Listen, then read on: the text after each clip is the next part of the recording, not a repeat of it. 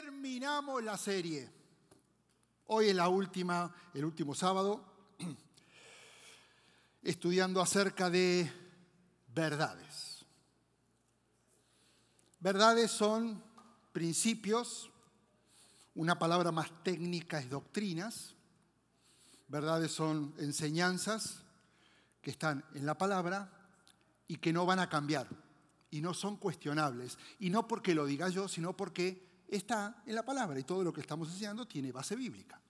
Vimos verdades acerca de lo que es la Biblia, vimos acerca de la guerra espiritual, vimos de la salvación, vimos varias, pero hoy llegamos a la verdad. ¿Están listos? Y la verdad dice que Jesús viene otra vez. Pensé que se iban a emocionar. Voy, a intentar de nuevo. Hola, qué gusto poder estar con ustedes. Qué lindo y el sábado. Está muy feliz usted. Hoy vamos a estudiar una nueva verdad. La verdad. Jesús viene otra vez.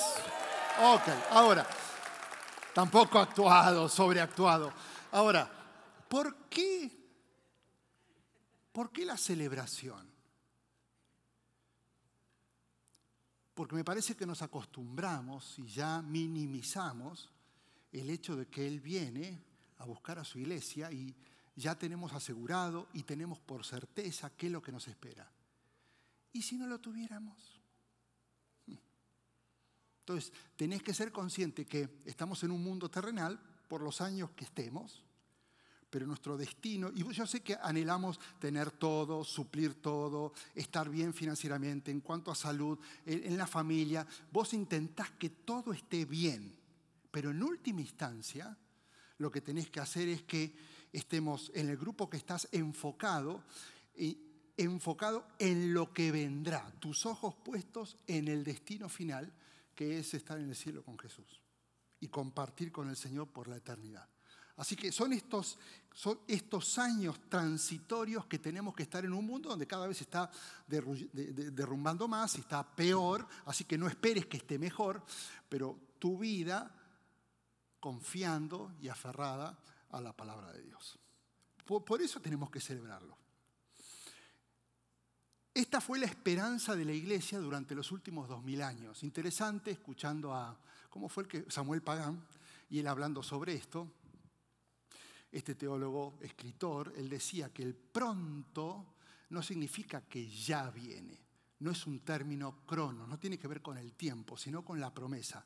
Cristo viene pronto. Ahora, acordate de esto. Hace dos mil años la, iglesia decía, Jesús va a volver pronto. Pasaron dos mil años y seguimos diciendo, Jesús va a volver pronto. Pueden pasar dos mil años y seguirán diciendo, Jesús va a volver pronto. No es tiempo. Ahora, la certeza es que hoy es un día menos que ayer, así que mañana va a ser otro día menos, porque pronto viene Jesús.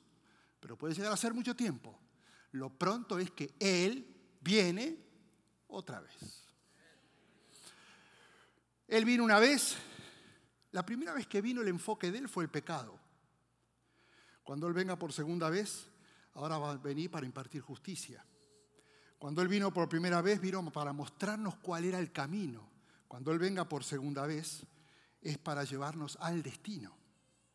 Cuando Él vino por primera vez, vino para ser un siervo sufriente. Ahora va a venir por segunda vez para ser un rey conquistador. Y Él vino la primera vez de una manera humilde y ahora Él va a venir de una manera asombrosa. Cuando Él vino por primera vez, estaba escondidito en un lugar y nadie se dio cuenta, unos ángeles y la estrella y tres magos. Y cuando Él venga por segunda vez, toda la tierra se va a dar cuenta. ¿Qué diferencia entre una primera venida y una segunda venida?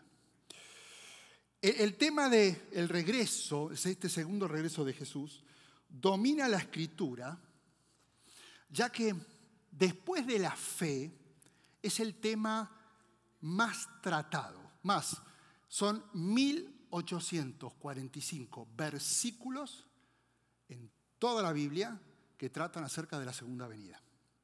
Esto quiere decir que se habla de la segunda venida uno de cada 30 versículos en toda la Biblia. Por cada versículo que se habla de la primera venida, se habla de la segunda venida ocho versículos. O sea que se habla mucho más de la segunda que de la primera. las profecías son más sobre la segunda venida que sobre la primera venida y el nacimiento de Jesús. 21 veces Jesús se refirió a su segunda venida y 50 veces Él nos recuerda y la palabra nos recuerda que debemos estar preparados. Todos estos números nos permiten descubrir algo muy significativo. Una quinta parte de toda la palabra trata la segunda venida. O sea que es una verdad muy importante, la verdad. Además de todo eso, Jesús hizo promesas en varias oportunidades, como por ejemplo a sus discípulos en el aposento alto, cuando les dice, cuando todo esté listo en Juan 14.3, volveré para llevarlos. Esto fue hace dos mil años. Para que siempre estén conmigo donde yo estoy. Imagínense la expectativa de los discípulos. Él va a volver. Me imagino que si los discípulos decíamos, Jesús viene pronto, sí. ¿Por qué? Porque acá está la promesa, me los voy a llevar. Eso nos incluye a nosotros para que estén conmigo donde yo estoy. Deberíamos saltar en una pata ese es nuestro destino final. De repente, cuando Jesús les anuncia su muerte a sus discípulos y les dice en Mateo 16, el Hijo del Hombre vendrá, fíjense la forma de venir, con sus ángeles en la gloria de su Padre y va a juzgar a cada persona de acuerdo con sus acciones. El tema de la segunda venida ha sido motivo de especulaciones, posiciones teológicas, las cuales no vamos a tratar de interpretaciones escatológicas no vamos a analizar. En realidad, el punto de la segunda venida no son las señales y cómo va a ser, el punto es, ¿qué hacemos vos y yo hasta que Él venga por segunda vez? La expectativa del hombre debería estar centrada en estar listo para ese momento y no en tratar de deducir cuándo es el momento. La Biblia es clara en cuanto a las señales, obviamente. Cuando hay algo que no está revelado, uno que busca señales para ver si uno puede deducir el momento. En cuanto a las señales, Mateo 24, 6, leemos que va a haber guerras y amenazas de guerras, pero no se dejen llevar por el pánico. Es verdad, esas cosas deben suceder, pero el fin no vendrá inmediatamente después de tantas guerras. Analicemos un poco las guerras. En cuanto a las guerras, desde la Segunda Guerra Mundial ha habido 46 guerras. Ya estamos en los, este, ya casi el siglo, incluyendo la, la actual de Rusia y Ucrania. 12 de esas guerras son de extrema importancia. Después dice que se levantará nación contra nación y reino contra reino y habrá pestes o virus, hambres, terremotos por todas partes. No tengo nada que decir acerca del COVID, acerca del SIDA o, por ejemplo, acerca del virus de ébola, que el mayor brote se produjo en el 2017 en la historia de la humanidad. En los últimos 100 años, escuchen estos datos, hubo 14 terremotos que alcanzaron por lo menos 8,5 grados en la escala de Richter y nunca pasó esto en los últimos 1900 años. Actualmente hay mil millones de personas, escucha este dato, mil millones de personas que viven hoy en la Tierra con menos de un dólar noventa por día. Y ahora la forma de calcular la pobreza extrema y el hambre es por millones. Mateo 24. Todo esto será apenas el comienzo de los dolores. Entonces los entregarán a ustedes para que los persigan y los maten y los odiarán todas las naciones por causa de mi nombre. El mundo no está mejorando, al contrario, cada vez está peor. La agresión no es solo entre países, hay agresiones entre religiones, hay, hay, agresiones entre autoridades, entre razas. Ahora hay agresiones mucho más visuales y violentas incluidas en los deportes. No voy a preguntar a, quién le gusta el UFC, pero wow. porque eso ya no hay piedad, es lastimar, es romper, es sangrar, es destrozar al otro. Evidencias de que la agresión cada mes y la violencia está aumentando. Además, en aquel tiempo muchos se van a apartar de la fe. Estoy hablando de las... Eh, ahora, déjenme hacer un... Estas señales fueron escritas que va a pasar esto hace dos mil años. O sea que todo lo que está pasando ahora no te sorprenda porque hace dos mil años que hay guerras, que hay violencia, que hay persecución. Esto cada vez va a un aumento, pero no apareció ahora. Dice que muchos apartarán de la fe y unos a otros se traicionarán y se odiarán. La Biblia dice que en los últimos días, justo antes del retorno de Jesucristo, va a haber una gran, o serán esos tiempos marcados por una gran apostasía. La palabra apostasía es abandonar la verdad. Por eso desde acá constantemente se enseña la verdad, se enseña doctrina, se enseña lo que dice la palabra. Porque lo más fácil es seguir corrientes y líneas y vientos de pensamientos que hacen que uno se aparte de la verdad. Esta teoría, estas teorías que van a empezar a conspirar, niegan la existencia de Dios y es una de las fuerzas responsables de la falta de dirección y esperanza, especialmente de la gente joven. Estas corrientes ya están metidas en las universidades. No hay enseñanza más peligrosa porque estas corrientes se infiltran en la ciencia y debido a ello reciben mucha credibilidad.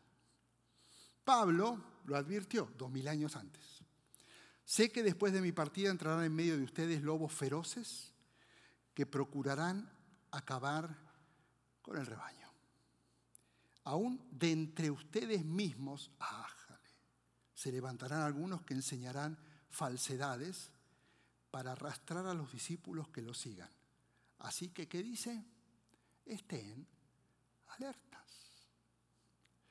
Sin embargo, a pesar de cada una de estas señales, en realidad hay una sola verdad en cuanto a la segunda venida en cuanto al día y la hora, nadie lo sabe. Ni siquiera los ángeles en el cielo. Y escuchen esto, ni siquiera el que va a venir, Jesús, lo sabe. Solamente el Padre. Supongo que en algún momento el Padre va a decir, es el tiempo. Así que la misma expectativa que nosotros tenemos diciendo, ¿cuándo hay señales, ya Cristo viene pronto, me imagino, ¿no? Esto ya es mío, esto es paráfrasis mío, los ángeles y Jesús, ¿sabes algo? No, pero una gana de ir ya.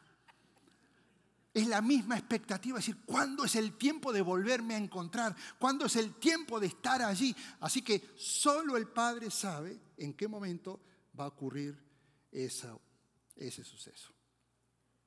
Claro, como hay mucha incertidumbre, la incertidumbre va a generar diferentes tipos de reacciones.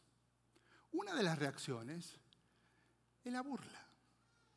Tenés que estar listo para eso y no frustrarte y no estar peleándote por Facebook, ni estar diciendo, porque al, haber distintas, la gente espera las señales, entonces te va a cuestionar, ¿y no era qué? ¿Y no era qué? Mira lo que dijo Pedro. Quiero recordarles que en los últimos días van a venir burladores que se van a reír de qué? De la verdad, se van a reír. No, que eso es mentira. No, que eso es un libro que no existe. Eso, se dan cuenta que era una fábula, pasaron dos mil años y no pasó nada. Estate preparado para eso. Y ellos, en vez de seguir la verdad, van a seguir sus propios deseos. Alguien, como lo que describe Pedro, se le ocurrió, y me imagino de una forma burlesca, tratar de imaginar cómo la prensa popular anunciaría la segunda venida de Cristo. Entonces, por ejemplo, el Wall Street Journal diría que la bolsa se está desplomando mientras Jesús sigue generando caos. O la revista de los Rolling Stones diría, ¿existirá el paraíso del rock and roll? Porque las revistas, mientras Jesús esté, van a empezar a sacar propaganda y muchas se van a seguir burlando. Y muchas se van a reír y no van a creer que lo que está sucediendo es verdad. Además, esta incertidumbre no solamente genera que haya burla, sino genera tensión y genera predicciones falsas. Ejemplo, em, leía que alguien, no voy a decirle el nombre, en Colombia, desapareció porque dijo que el mundo se acababa, creo que hace un mes, y entonces nadie lo encuentra. Pero resultó que pidió dinero y que no sé qué y se fugó. Y la gente cree, y más, yo creo que en California también hace unos años hubo algo donde son movimientos donde venden todo y, y son predicciones falsas. No es verdad, porque la Biblia es clara. Nadie lo sabe ni nadie lo puede revelar ni predecir. Solamente el Padre lo sabe. Y va a llegar como ladrón en la noche. Punto. Así que no te dejes engañar. Entonces, como esto de la segunda venida genera muchas preguntas, la mejor forma de contestar estas preguntas es ir a la palabra y encontrar una respuesta en la palabra. Una pregunta que no esté en la palabra no tiene respuesta. Entonces son que tenemos que creer que sin la respuesta es verdad, pero muchas preguntas tienen, otras no. Y quisiera analizar, me imaginé las preguntas más eh, normales, más comunes que nos podríamos hacer acerca de la segunda venida. Por ejemplo, alguien que es escéptico podría llegar a decirnos, ¿realmente, ¿realmente es cierto que Él va a volver? E, esto no es, no es un, un, juego mental para nosotros tener una esperanza y que el cuerpo reaccione frente a buenas noticias en medio del caos. ¿Será real? Me lo han preguntado. Y mi respuesta siempre es igual. Te quiero decir no lo que yo pienso, sino lo que Jesús dijo. Dice, no se angustien, confíen en Dios y confíen también en mí. En el hogar de mi Padre hay muchas viviendas y si no fuera así, ya se los habría dicho a ustedes. Voy a prepararles un lugar. Y si me voy y se los preparo, vendré para llevármelos conmigo, así ustedes estarán donde yo esté. Ustedes ya conocen el camino para ir a donde voy. Palabras de Jesús. ¿Él viene? Sí. Él se fue a preparar y él viene para invitarnos a vivir en el lugar que está preparando para nosotros. Además, no solamente Jesús prometió esto, sino que los ángeles en diferentes situaciones hicieron promesas y hablaron de que Jesús vendría por segunda vez. Por ejemplo, en Hechos se quedaron mirando los ángeles fijamente el cielo mientras él se alejaba y de repente se le acercaron dos hombres vestidos de blanco que le dijeron, Galileos, ¿qué hacen aquí mirando el cielo? Este mismo Jesús que ha sido llevado entre ustedes al cielo vendrá otra vez de la misma manera que lo han visto irse. Así que tenemos palabra porque la Biblia ya estudiamos la doctrina de la palabra, que esto es verdad, esto es inspiración de Dios, tiene fuentes fuera de la palabra donde dictan que esto es verdad. Jesús dijo que Él volverá. Y si Él dijo que viene, es porque Él viene. Eso ya tiene que generarte expectativa. Otra pregunta es, ¿cómo regresará Jesús?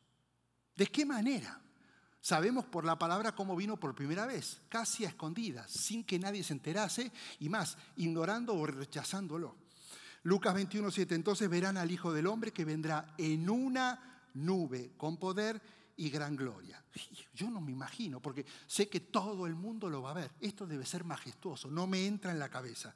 Y, y la segunda pregunta que genera esta es, ¿cuántos le verán entonces, si viene esa nube con poder de gloria, ¿cuántos le verán cuando Él regrese? Apocalipsis. Miren que vienen las nubes, otra vez habla de la nube, y todos le verán con sus propios ojos, incluso quienes lo traspasaron, y por él harán lamentación todos los pueblos de la tierra. ¿Qué quiere decir? Que toda, no me preguntes cómo se hace esto, lo único que sé es que toda la tierra va a ver como Jesús llega en una nube de poder y gloria. Esto se desprende de otra pregunta. ¿Y qué veremos? ¿Y qué oiremos cuando Él venga? Hmm. Primera de Tesalonicenses. El Señor mismo va a descender del cielo con voz de mando, con voz de arcángel, con trompeta de Dios, y los muertos en Cristo resucitarán primero.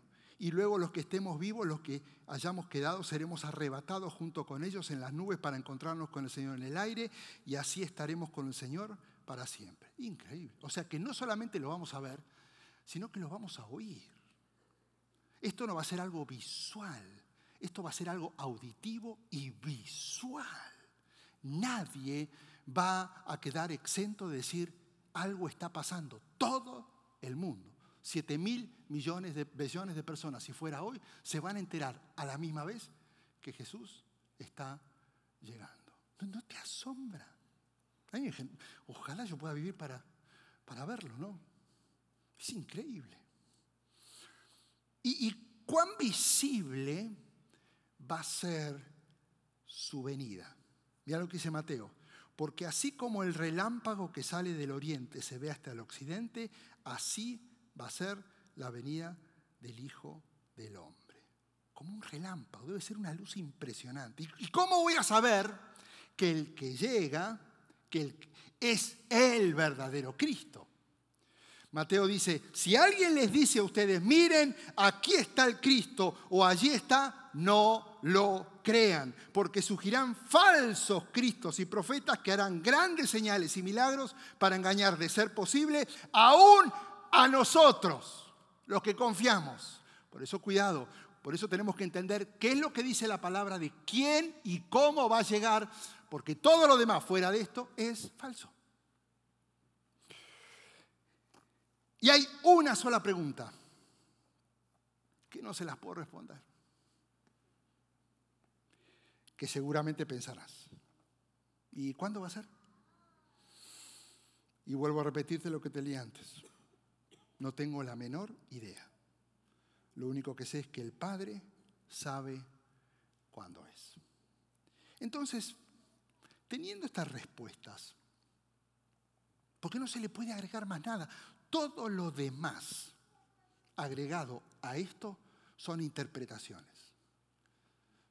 Que, no vale la pena eh, profundizarlas porque son posturas teológicas respetables, pero la verdad es la verdad. Cristo viene, va a ser visible, va a ser audible, va a llegar este, eh, y, todo el mundo lo va a ver y Él va a llegar y va a juzgar. Después, si va a haber tiempos, de qué manera, qué va a pasar, cuánto tiempo, en realidad lo importante es que Cristo viene y viene pronto, porque mañana es un día menos del tiempo que Dios va a decidir cuándo Él tiene que regresar. Entonces, sabiendo esto, la obsesión, no debería saber tratar de deducir si las señales concuerdan con los tiempos y ponerle fecha, sino que deberíamos, más que prestar atención a las señales, prestar atención a nuestras actitudes frente a las señales y preguntarnos, ok, cuando Dios decida que venga, que venga, pero ¿qué decido hacer yo hasta que eso no suceda. Porque no puedo quedarme de forma pasiva contemplando el cielo esperando que llegue, sino ser alguien activo, porque por eso tengo un propósito en la tierra, los años que Dios lo decida, para hacer lo que Él diseñó para mí hasta que Cristo venga. Entonces, hay tres cosas que quiero dejarte hoy y mi enfoque, habiendo explicado bíblicamente cómo, cuándo y de qué manera Jesús dice la palabra que va a venir, mi enfoque es, mientras tanto, ¿qué hacemos vos y yo? Y quiero dejarte tres puntos. Número uno, necesitamos ser un poco más compasivos. Colosenses dice, como escogido de Dios, santos y amados, este mundo, los que nos rodean, necesita compasión. Hay mucho nerviosismo, hay mucha tensión, hay mucho dolor. Alguien tiene que ser compasivo. Nosotros no nos podemos meter en esa vorágine de tensión. Alguien tiene que estar con una tierna compasión mostrando el amor de Jesús. Y para mostrar esa compasión se necesita amor. Escucha estos principios. Nunca vas a vivir en perfecta armonía con tu esposa, con tu esposo, tus amigos o cualquier otra persona si no sos compasivo la compasión hace que entiendas, pero si no hay compasión, no hay forma de vivir en armonía. La compasión es demasiado importante porque cumple dos de nuestras más grandes necesidades. La necesidad fundamental de ser entendidos y la gran necesidad que nuestros sentimientos sean valorados. Y este principio. No se trata de que busques que sean compasivos con vos, porque eso es ser víctima, sino que vos des el primer paso de ser compasivo con los demás. El amor y la compasión están en el centro del mensaje de la cruz y debe ser nuestra inspiración y motivación para compartir el Evangelio, especialmente con aquellos que todavía no han tomado la decisión de creer y seguir a Jesús. Mateo dice, Jesús tenía tanta compasión, él recorría todos los pueblos. Yo si hubiera sido Jesús, hacía una mega sinagoga y que todos vengan para acá dos servicios el domingo, ya. Él no construyó nada, él recorrió todo. Eso es compasión. Él iba donde estaba la gente. Recorría los pueblos y aldeas enseñando en sinagogas, anunciando las buenas nuevas del reino, sanando enfermedades, todas dolencias. Al ver a las multitudes tenía compasión de ellos porque estaban agobiados, desamparados, como oveja sin pastor. Y una de las más eficaces expresiones de compasión se logra a través del servicio. Por eso, las personas llenas del Espíritu Santo aman, sirven y tienen compasión de otros porque Cristo así lo hizo. Esto quiere decir que cuando servimos, estamos siendo lo que por naturaleza somos. Hago un paréntesis, no puedo perder esta oportunidad. No servís porque se necesita gente. No servís porque falta voluntarios. Servís porque si seguís a Cristo es tu naturaleza, es tu necesidad. Lo necesitas porque eso es lo que genera el Espíritu Santo en tu vida. En segundo lugar, además de compasión, hay que estar preparados.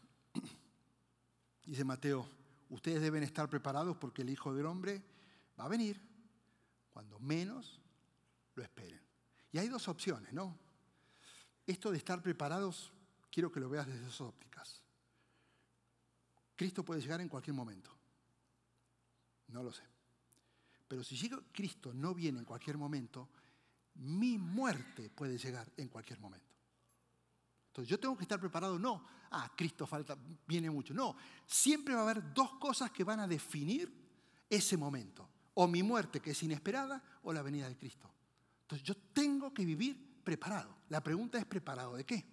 El estar preparado es lo más importante en una espera. Si no, díganselo a los que lo tienen hijos. Falta un mes y están con el bolsito ya. Ya, estoy, falta un mes, pero en cualquier momento puede llegar. Porque cuando hay una espera de algo y uno es consciente de la espera, lo primero que haces cuando sos consciente de esperar algo es prepararte. Cuando sos inconsciente y decís, eh, no importa, no te preparás. Viene el huracán, viene la temporada de huracanes. Y te pasa como a mí, eh, no pasa nada. Un día va a llegar. Un día va a llegar. Pero yo lo he minimizado. Entonces, ¿qué pasa? Cuando uno lo espera y ahora te dicen, llega el jueves, llega el viernes, vos te volvés loco y agarras agua y agarras porque te preparás. La espera genera preparación.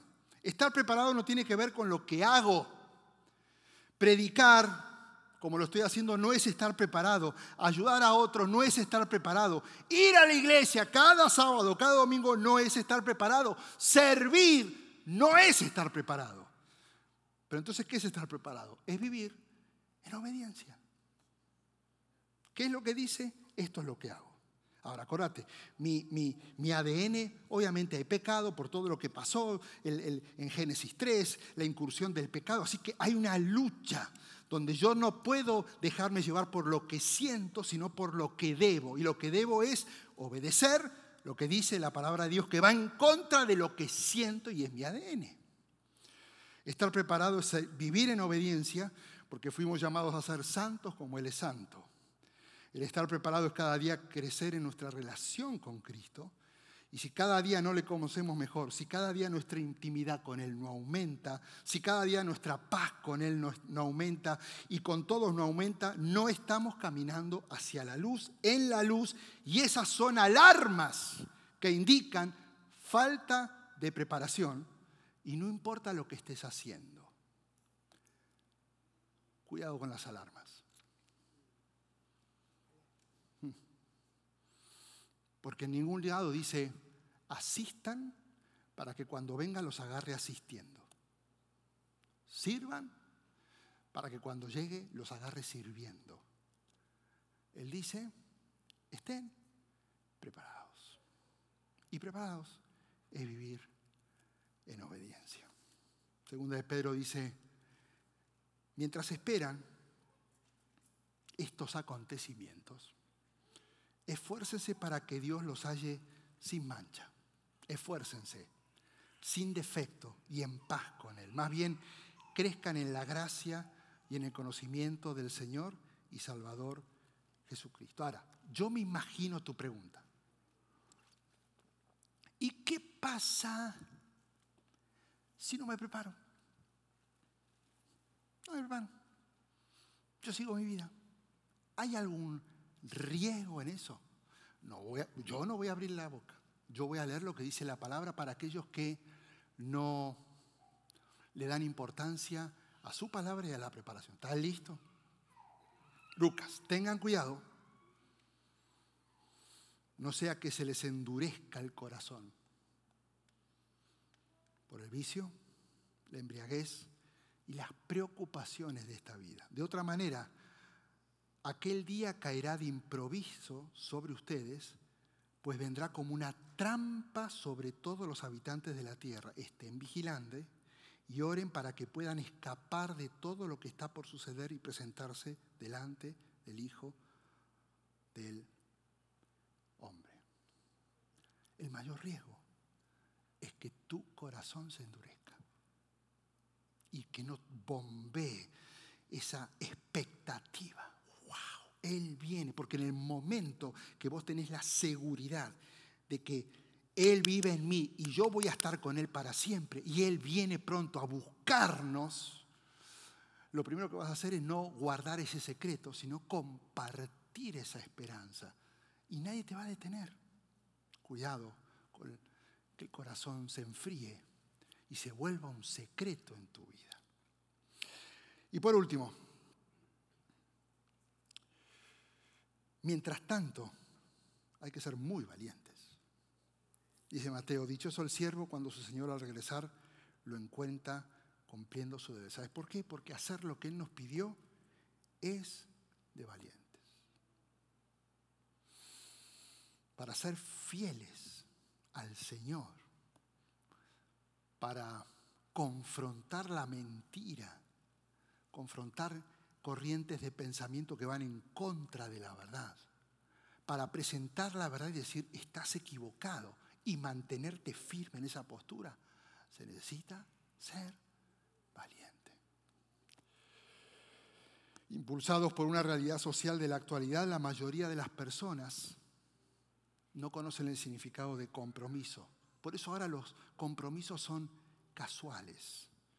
Por eso la tendencia son los, los matrimonios con tiempo de caducidad. Es como yo le dijera a Karina, ¿te querés casar? Por cinco años está bien. Y a los cinco años soy libre, porque la gente huye y no quiere compromisos. Y lo peor es que no hay remordimiento. Es muy fácil en estos tiempos no ser fiel a un compromiso. No solo dentro de una organización cristiana, sino en otros ámbitos. Es muy fácil decir, no voy, no quiero, se acabó, nunca más, estoy cansado. Es tan fácil esa frase. ¿Por qué no, no quiero? Pero habías dicho que sí, pero ya no quiero más. Pero habías dicho que te había... Pero ya no tengo ganas. La valentía que Dios demanda de nosotros no tiene que ver con fuerza física, sino más bien con un deseo y una decisión de ser fieles a Él y a todo lo que Él nos ha encomendado. Esa es la valentía. Para ser fiel en un mundo infiel hay que ser valiente. Para hacer el bien en un mundo donde el mal está aumentando día a día hay que ser muy valiente. Para ser íntegro En un mundo donde las convicciones están desapareciendo y la promiscuidad y la depravación es lo que está al frente de todo, hay que ser muy valiente. Para dar esperanza en un mundo que está herido, hay que ser valiente. Para decir no en un mundo que ahora propone que todo sea sí, hay que ser valiente. Para ayudar a la gente y poner mis propios intereses a un lado, hay que ser valiente. Para tener la seguridad de que Cristo viene y enfocarme en que más gente conozca de su, de su amor, hay que ser muy valiente. Para invertir tiempo en disipular y guiar a otros al conocimiento de Cristo, hay que ser muy valiente. Para no avergonzarse del Evangelio en medio de un mundo que se burla de la Biblia, hay que ser muy valiente. Para no enfocarnos en las señales, sino en tener una buena actitud frente a las señales, hay que ser más valiente. Uno es valiente cuando reconoce que no puede vivir sin Dios. Uno es valiente cuando decide vivir comprometido a lo que decidió. ¿Qué decidiste? ¿Qué decisión tomaste? Porque tomar la decisión no es difícil. Lo más complicado es vivir comprometido a la decisión que tomaste. Nos toca ser valientes para que ese día, que nadie sabe, solo Dios, el Señor Jesucristo nos encuentre cumpliendo nuestro deber. Obediencia. No es lo mismo la oración de alguien que duda y tiene temor a la oración de un valiente, el cual sus palabras son seguras, firmes, confiando en un Dios que tiene el control de todas las cosas. Así que ahora vamos a orar. Pero tenemos que orar de una forma valiente. Porque a lo mejor muchos de ustedes tienen que tomar decisiones valientes para seguir viviendo en un mundo caótico que propone la destrucción de todo, empezando por tu vida, por tu familia. No esperes nada bueno de un mundo que cada vez es más egocéntrico y busca su propio beneficio. Pero si vos tomás decisiones, tenés que ser muy valiente para comprometerte a cumplir tus decisiones. Porque el mundo lo que va a tirar es a que rompas el compromiso. Yo me imagino que toda esta estrategia espiritual, yo creo que al enemigo le encanta que tomes la decisión de seguir a Cristo.